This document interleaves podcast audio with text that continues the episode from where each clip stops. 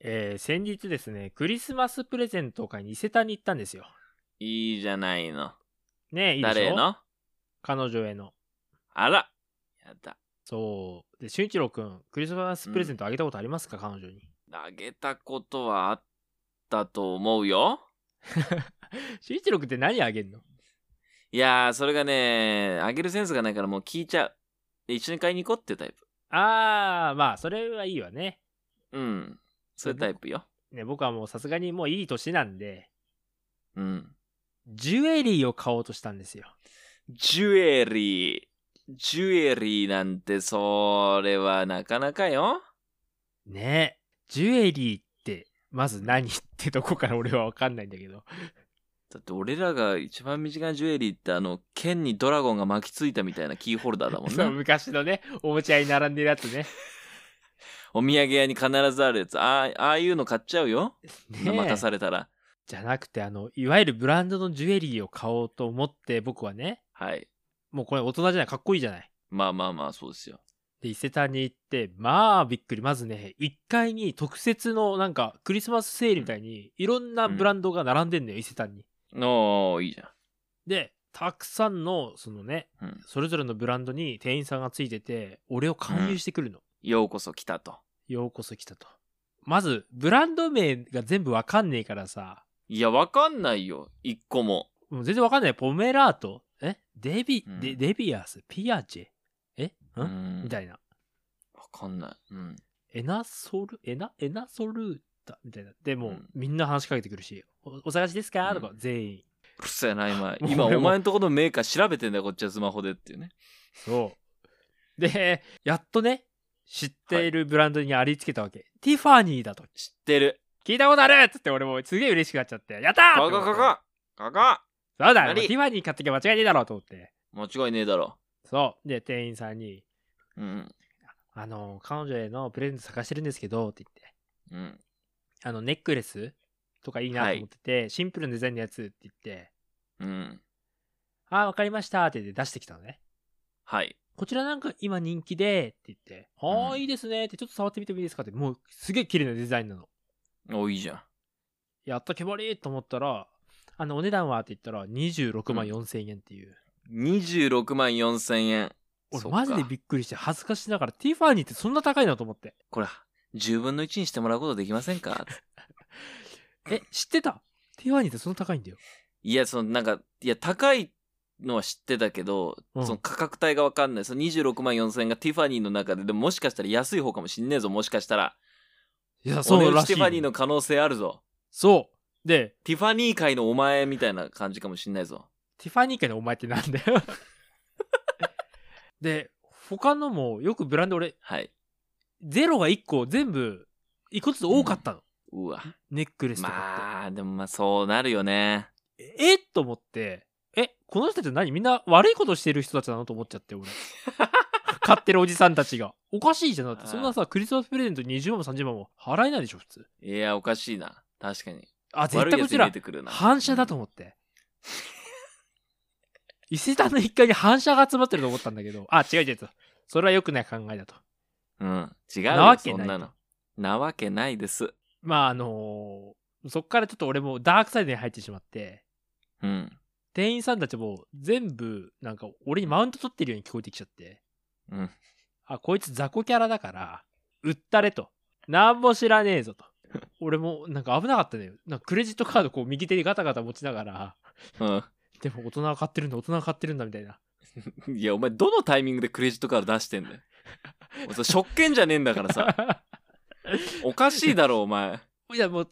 もうクリスマスまで時間もないしさい、やいや、お前、祭りのなんか券じゃねえんだから、なんでそれ手に持って店頭並んでん だよ。あの、子供会のさ、あの、うん。そおれをね菓子と交換できる券みたいな感じで、もう、どれかを買わなくちゃいけないっていう脅迫観念に俺か、買われてたから、 いや、最後だろ、出すの。あ、カルティだあ、カルティだあ、16万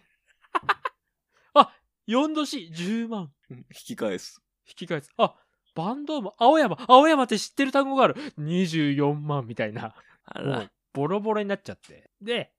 もうやっと3万円の見つけたのよ。やっと予算以内。いやー3万円だってまあね可愛い素敵なのあるけど今のもう24万と聞いたらもうごめんなさいいや安物に聞こえちゃうよなですよ不思議とそう。光り輝いて見えるよねうわ俺を呼んでるってそう、俺もう激安品見つけたみたいになっちゃって、うん速攻で買 った。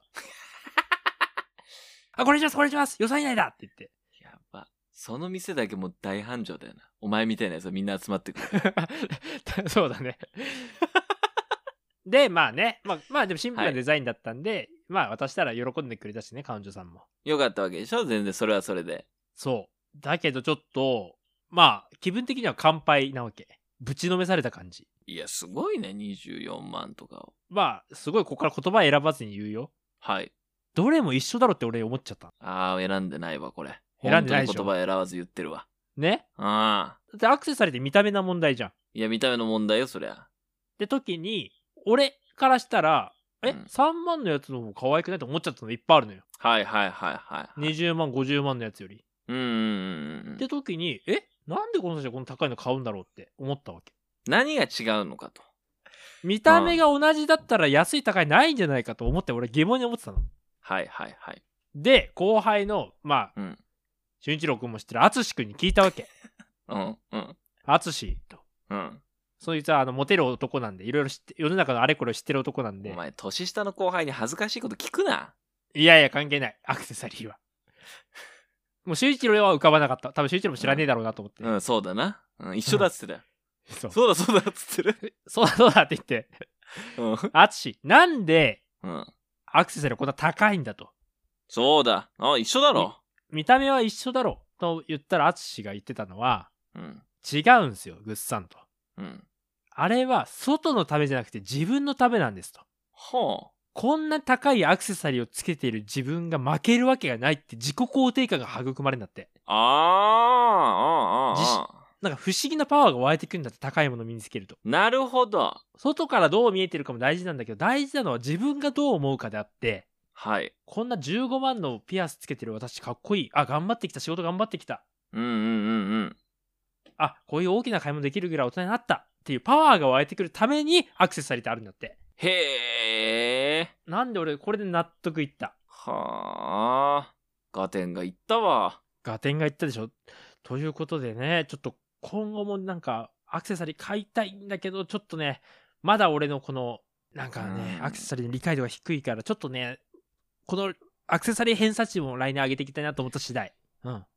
いやでも24万のものをクリスマスだからであげれるかって話ではあるよねでも結構いたよいやそいつらみんな反社だから反社だあいつらおかしいよな24万のプレゼントあげるってこらえる伊勢丹にボコボコにされるわ俺らちいやでもねいたよ俺たちより全然年大学生っぽいいやだからできる男をあげてんだよ俊一郎俺たちが逃げてきただけ まあねそうアなクセサリー俊一郎見えてこないと大丈夫かお前来年彼女ができたとするあげられるかいやまあそもそもそもあげないわあげなそいなもそもあげないわだったらもうその札束をこういい穴開けて紐通したやつあげるわ一番下品なやつ下品にね一番下品なネックレス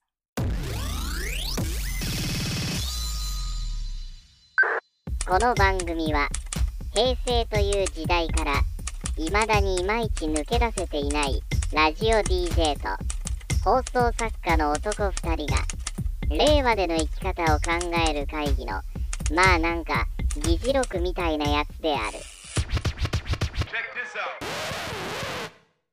ということで令和の作戦会議 DJ の俊一郎と放送作家のコリちゃんですお願いしますお願いしますなんか納得いかない何をその新年一発目からそんな金下品な金の話を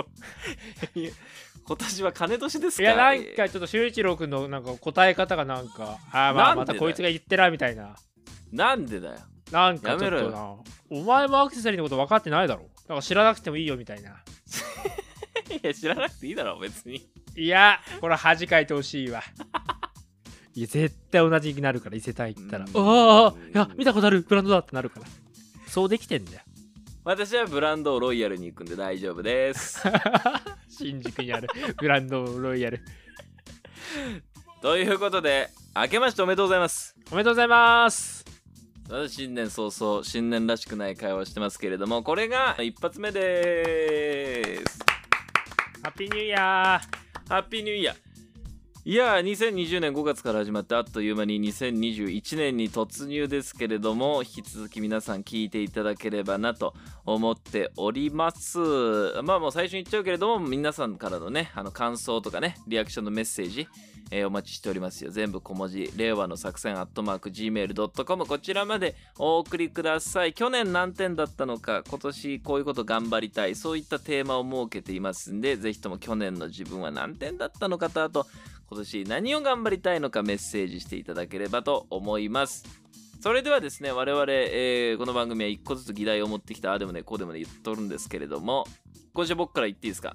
ーはいお願いします新年一発目はちょっとまたあの社会を切ってこうかなと思いますよ以前おコリちゃんがワーケーション、ね紹介してくれましたね出ました ワーケーションまあ、いわゆるバケーションねあのなんかこうバケーションしながら働くみたいなね今は最近その地方でも旅先観光地のね宿とかでもほら快適に仕事ができるように w i f i 完備会議しやすいようにブースがあったりする宿が増えてるとか言ってたじゃはいあのーゲレンデでできるとかねんでこの番組でもコリちゃんとそのなんかリゾート地でみんな仕事してんのって嫌じゃねとかさいや旅先でまで仕事したくないそもそもバケーションを取らせろなんてまあ我々はこう反ワーケーション派として散々やんや言ったじゃないですかうんもうすごいおじさんの発今聞き直したんだけど、この前すげえおじさんだったよね 発言が反対反対だってなんだワーケーションってこれまさんやばいっすはいわワーケーション勢の勢いとんでもない増してますよえ突きー、進んでまやっすぱり今年今年来んのかあのー本当に今年2021年なんと JR 東日本え新幹線に新幹線オフィスというリモートワークをするための車両の実証実験来月2月から始めますよなんてこったいなんとディストピアだリモートワーク推進車両っていうのができて新幹線の中で通話とかウェブ会議を解禁するとしてもいいよっていう車両らしうーわやばいなんか想像図みたいなの乗ってて見たんですけど椅子もテーブルもなんか仕事しやすく広くなってるしっていうことではいはい待ってその新幹線なんてさあの狭いプラスチックのさコそうコップのくぼみがあるだけの狭いプラスチックのテーブルを必死に使うのが醍醐味じゃんそうね弁当をねなるべくね膝の上 で処理する膝の上に弁当テーブルの上にパソコンであの全く身動きが取れなくなるっていうねそうそしたら横のおじさんがちょっとちょっとすいません出ようとトしイちゃレってトイレ行きます、おいふざけんなふざけんなっていういやー新幹線でも仕事しろってことでございますよいやーなんてこったいでもさ冷静に考えてさまあこのコロナの状況でリモートワークって言ってるけどさその新幹線でリモートワークするのってさえどの状況の人が対象なのそいつはどこに向かってるっていう設定なの旅だからじゃあ営業の人がう東北に行きますとんうん、出張ってこと、出張に行きますとその間にじゃあうん大事な会議じゃあ最後のプレゼンの前の最後のミーティングしましょうとかさわかんないけどいやだからその出張をなくせって話だろどう考えたってだからまあ直接じゃあわかんない商品をその目で見るチェックの時とかさわかんないよそのその出張をなるべく減らせっていう社会じゃないのその移動をリモートでなくせっていうなんで新幹線便利にしてんだよって俺ちょっと思っちゃったんですよまあでもまあ必要な人が出てくるのはわかるけどでもさ嫌だよなそんな車両があるってだけでみんな新幹線の中をほわほわしてほしいよなあーそうただこれまさんこれだけじゃないですえもっとすごいのありました新潟県妙高市今月もう1月から始められる実証実験これさらにすごいですよなんだ軽トラオフィスです What Jesus あのですね 軽トラオフィスこれ軽トラの荷台コンテナの部分にカフェの向かい合い席みたいなのあんじゃんはいはいあれが入ってて軽トラに乗って移動先でリモートワークができるってやつなんだけどこれがマジで面白くてちょっと待ってねあえドコモとやってるやつそうですそうですそうです軽トラの見事なまでに軽トラの荷台にカフェの向かい合い席が入っているこの軽トラオフィスこれすごくないこれめちゃめちゃ面白くないこれはちょっと面白いわまず軽トラですからね荷台の大きさがそんなにないからあのオフィススペースがめちゃめちゃパンパンっていうそう だよねめちゃめちゃ狭いよこれ多分机までのさこのお腹と机の距離めっちゃ近そうだよねおデブちゃんだったら完全にあの腹に刺さってる机の感じ無理だこれまずそのなぜ軽トラの後ろで仕事をしなきゃいけないっていうこれあるのって椅子とさ、まあ、テーブルってことは要はそうそういうことカフェでよくない これはえー、っとあ仕事をしながら息抜きにゲレンデで遊んだりどういうこといやおかしいのよだからまず仕事しながら行きよしちょっとじゃあ車でゲレンデ行くかってならないし、ならないしならないまずゲレンデも最悪ゲレンデも探せば椅子とテーブルはあるでしょそうある本当に雪山の中で仕事したくなったことを想定してんのこれこれは不思議だな何のためなんだろうでこれもな記事読んでるとコロナによる新しい働き方で好きな場所に行って好きな時間で働くことができるって言ってんだけどいやその移動はいいのっていううんなるほそどねの移動は椅子とテーブルどこにでもないって思っちゃったこうまあそうだねなんなら軽トラの助手席で膝の上にパソコン乗っけりゃいいじゃんっていうそうそうそうそうそれでいいんだよなそれでいいんだよななんで軽トラの荷台ねコンテナの部分にパンパンにしてコントみたいになっちゃってんのよ いやこんなのも出てんのいやだからもう本当にワーケーションこれとんでもない面白い方向向かってますよいやーこれやばいサウナにも来ると絶対もう来てるけどだろういやもう下手したらリモートワーク便所とかリモートワーク風呂出てくるよ絶対出てきて絶対出てきてるよねトイレでもリモートワーク会議できるようにみたいなだかうわープールも絶対出てくるじゃんらリモートワーク居酒屋とかも出てくるよねあそれうわリモートワーク居酒屋出てきてそうなあやばどの層が使うのそれあの仕事の合間に飲みたい人それとも飲みてる間に仕事したい人どっちなんてえー、っとどっちだえー、っとしあれじゃないワーケーションの考えで言うなら飲んでる間に仕事じゃないおかしいだろ飲めよもうそういうやつは一応一応メインは飲んでる間でしょバワーケーションだからバケーションの間に仕事だからい飲みなさいよもうそれっていうやもう埋め尽くされんな仕事ってなそうだから困ったのはそれ本来だったらワーケーション休めるっていう前提じゃん休みも増えるよっていう前提かと思いきや違うんだよそう俺らの隙間時間に仕事を押し込もうとしてきてるぜしてきてるぜがいるのよいやほんとあれだなもうまずいざこのまま進んだらもう逃げられないぞ w i f i からほんとそうだよ w i f i 恐怖症になるわあここも繋がっちゃうばいばいばいまあ新幹線があったらいいなとは思うよ確かにその移動中にね仕事したいっていうの分かるんだけどいやね整備されちゃうとちょっと、ね、そうなのよそうあのメッセージとして良くないよねうーん今のまんまでもいいんじゃないうんあもうほんと軽トラオフィスに関しても意味がわからなすぎてちょっと笑っちゃったんだけどペトラフィスはちょっともう 論外議論の訴状に上がらないよ見起こしの人聞いてたらあのいやいやちょっとお前らが分かってないだけでって俺プレゼンしてほしい教育してほしい俺らを今の感じでいくとちょっと面白だもんなコントみたいになっちゃってるからいやー俊一郎とか絶対切り替えらんないもんないやもうお前もうスキー場だったらスキースキー服でお前しビデオ会議受けるだろちょっとこの辺でつ滑ってきますって言うのかな 白熱しちゃった場合はいやー絶対あれだよなスキーやってるやつは2つ返事で、はいはいそれでいいっすよはいはいはいはいはいはいはいヤッホーって言ってなるよなるよ俺そそれのうちあ楽しいんだもんスキーリモートワーク用無人島とか出てくるぞ絶対うわ恐ろしいどうしよう恐ろしい時代が楽しいな、まあまあ来てますんでちょっと本当にこれは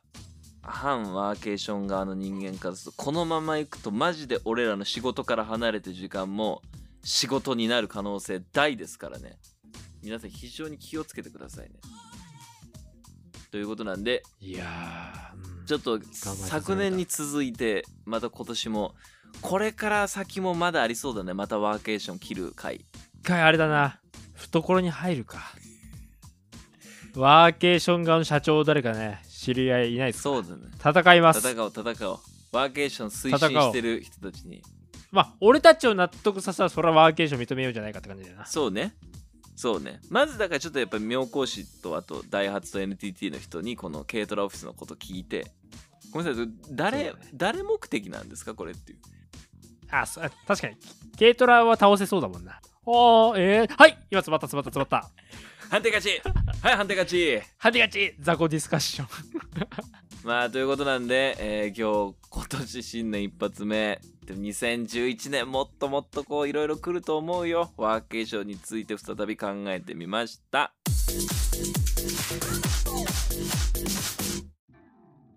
はい、えー続いてはですね、まずは、卵クラブから僕持ってきました。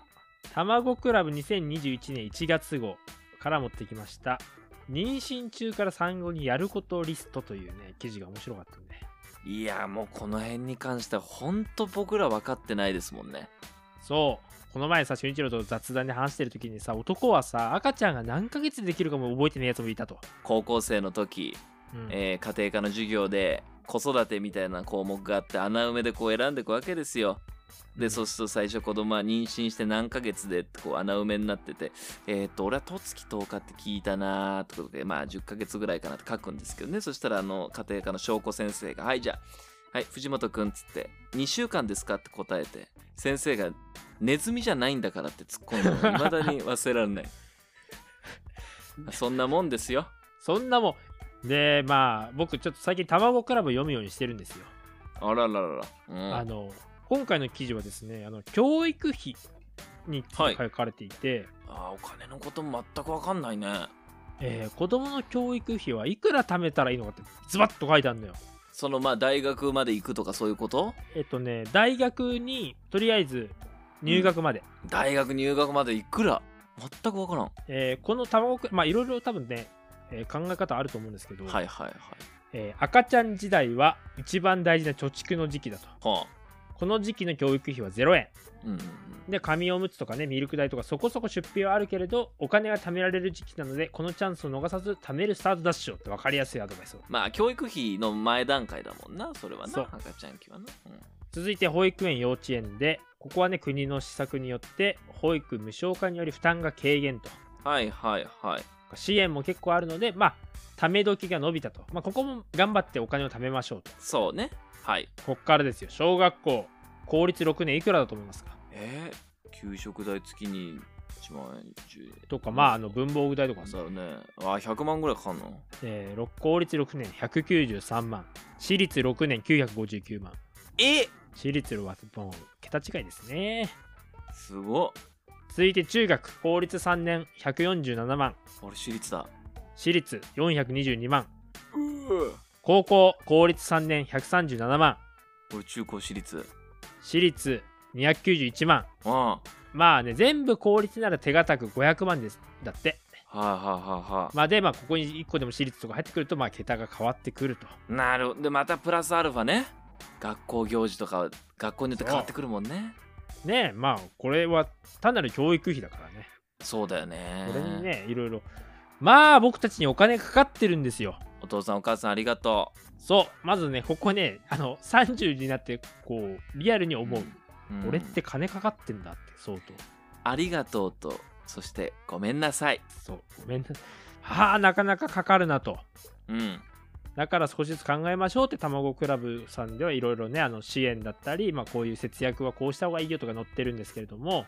一方でもう一つ今週面白い記事見つけたんですよ、はいえー NHK がですね特集してたんですけども今ですねベビーテックっていう何ベビーって分野が結構活発らしいんですね子育てをうん AI とかで、えーあら支援するベビーテックっていう分野がいいんだってあらちょっと導入したいわ私も親になったらねえこれ結構進化して面白い例えば睡眠見守りシステムこれはですねカメラを天井につけると赤ちゃんがうつ伏せになったらブーブーブーってアラームが鳴るんだってうん他にもですね泣き声検査機泣き声検査機これ赤ちゃんの泣き声を聞かせるとうん AI が今まで学習したデータの中からこれは怒ってるのか遊んでほしいのか眠いなのか不快なのか空腹なのかおいおいおいおいなんで泣いてるか分かるんだってすごくないこれすごいわそういうのあんだ、そうでこれはね2万人の親が記録した赤ちゃんの泣き声をこうね、うんあの親が推測した原因とか合わせてデータ化してるから結構当たってるとで他にもですねまあちょっと僕ちょこちょこ調べたんですけどベビーテックアワードっていうのがね去年あたりから始まっててあらどんなの対象取ってんの対象はですね最長1週間の献立自動作成アプリ MeNew へえ AI が最長1週間分の献立を栄養学に基づき自動作成してくれると赤ちゃん向けのってことはまあまたわかんないもんね何食べていいとかさね、一人目のお母さんからしたら助かるじゃない。麻婆豆腐とか作っちゃう四川風いや、なんで姿勢不麻婆豆腐作んだよとろみあるから食え食えるかなと思ってやばい親だ。食べさせ絶対だろ、それも辛い辛いっつってう。で、この卵クラブのお金の記事とこれね、あの、はいまあ、ベビーテックの話を読んで、やっぱりちょっとさ、うんそんなビビることはないなとちょっと正直思った。コリちゃん結構ビビってる節はありますけどねこういうなんか支援してくれる制度とか、卵クラブも支援してくれる、すごい優しい記事なの。大丈夫ですよ確っかにて。確かにいやーやっぱりそこを勇気出して四谷のビッグダディになってほしいわ俺 俺、俺おビ前ねッグダディになるんだよ。で逆に言うとうちのおじいちゃんおばあちゃんの世代8人兄弟ベビーノーベビーテックでしょそうだから、心配しすぎはあるよね、俺たちがね。まあねそれはねあるあるちょっと俊一郎くん、卵クラブ読んでみてください。いかにね、俺たちは子育てとか教育のこと知らないんだって、えってなる。まあこれ聞いてる人もちろんその子育てした経験ある方でもなくても一般常識知ってる方からしたらねこいつらふざけたこと言ってんじゃないよと怒られちゃうかもしれないですけどいや申し訳そなうい怒られるの覚悟で僕は言います。うん全然知らない。全然知らなかったですちょっと学んでいきましょう、本当に。そうねということで、ちょっと、あのー今回はですね、ベビーテックと、まあ、教育にかかるお金を紹介しましたけど、男性陣、特に読んでほしい卵クラブ、ひよこクラブ。読みましょうということで、えー2021年はちょっとね、あの、人間として知っておくべき知識をもうちょっとね、あの、学び直す一年にもしたいなと思った次第でございます。以上です。素晴らしいもうこの番組聞いてたらうちの息子の首が座るようになりましたありがとうございますさあということであっという間にエンディングでございますお疲れ様でした。皆さんからの、えーメッセージまだまだ引き続きお待ちしておりますが会議ネームえりんこさんメッセージありがとうございますありがとうございます。えーまあ、去年の年末いただいたメッセージなんですけれども来年もよろしくお願いしますというメッセージが来ておりましたエリンコさん今年もよろしくお願いしますお願いします。まあなんかいろいろと SDGs の話とかもね去年ね年末の方は、えーしたりとか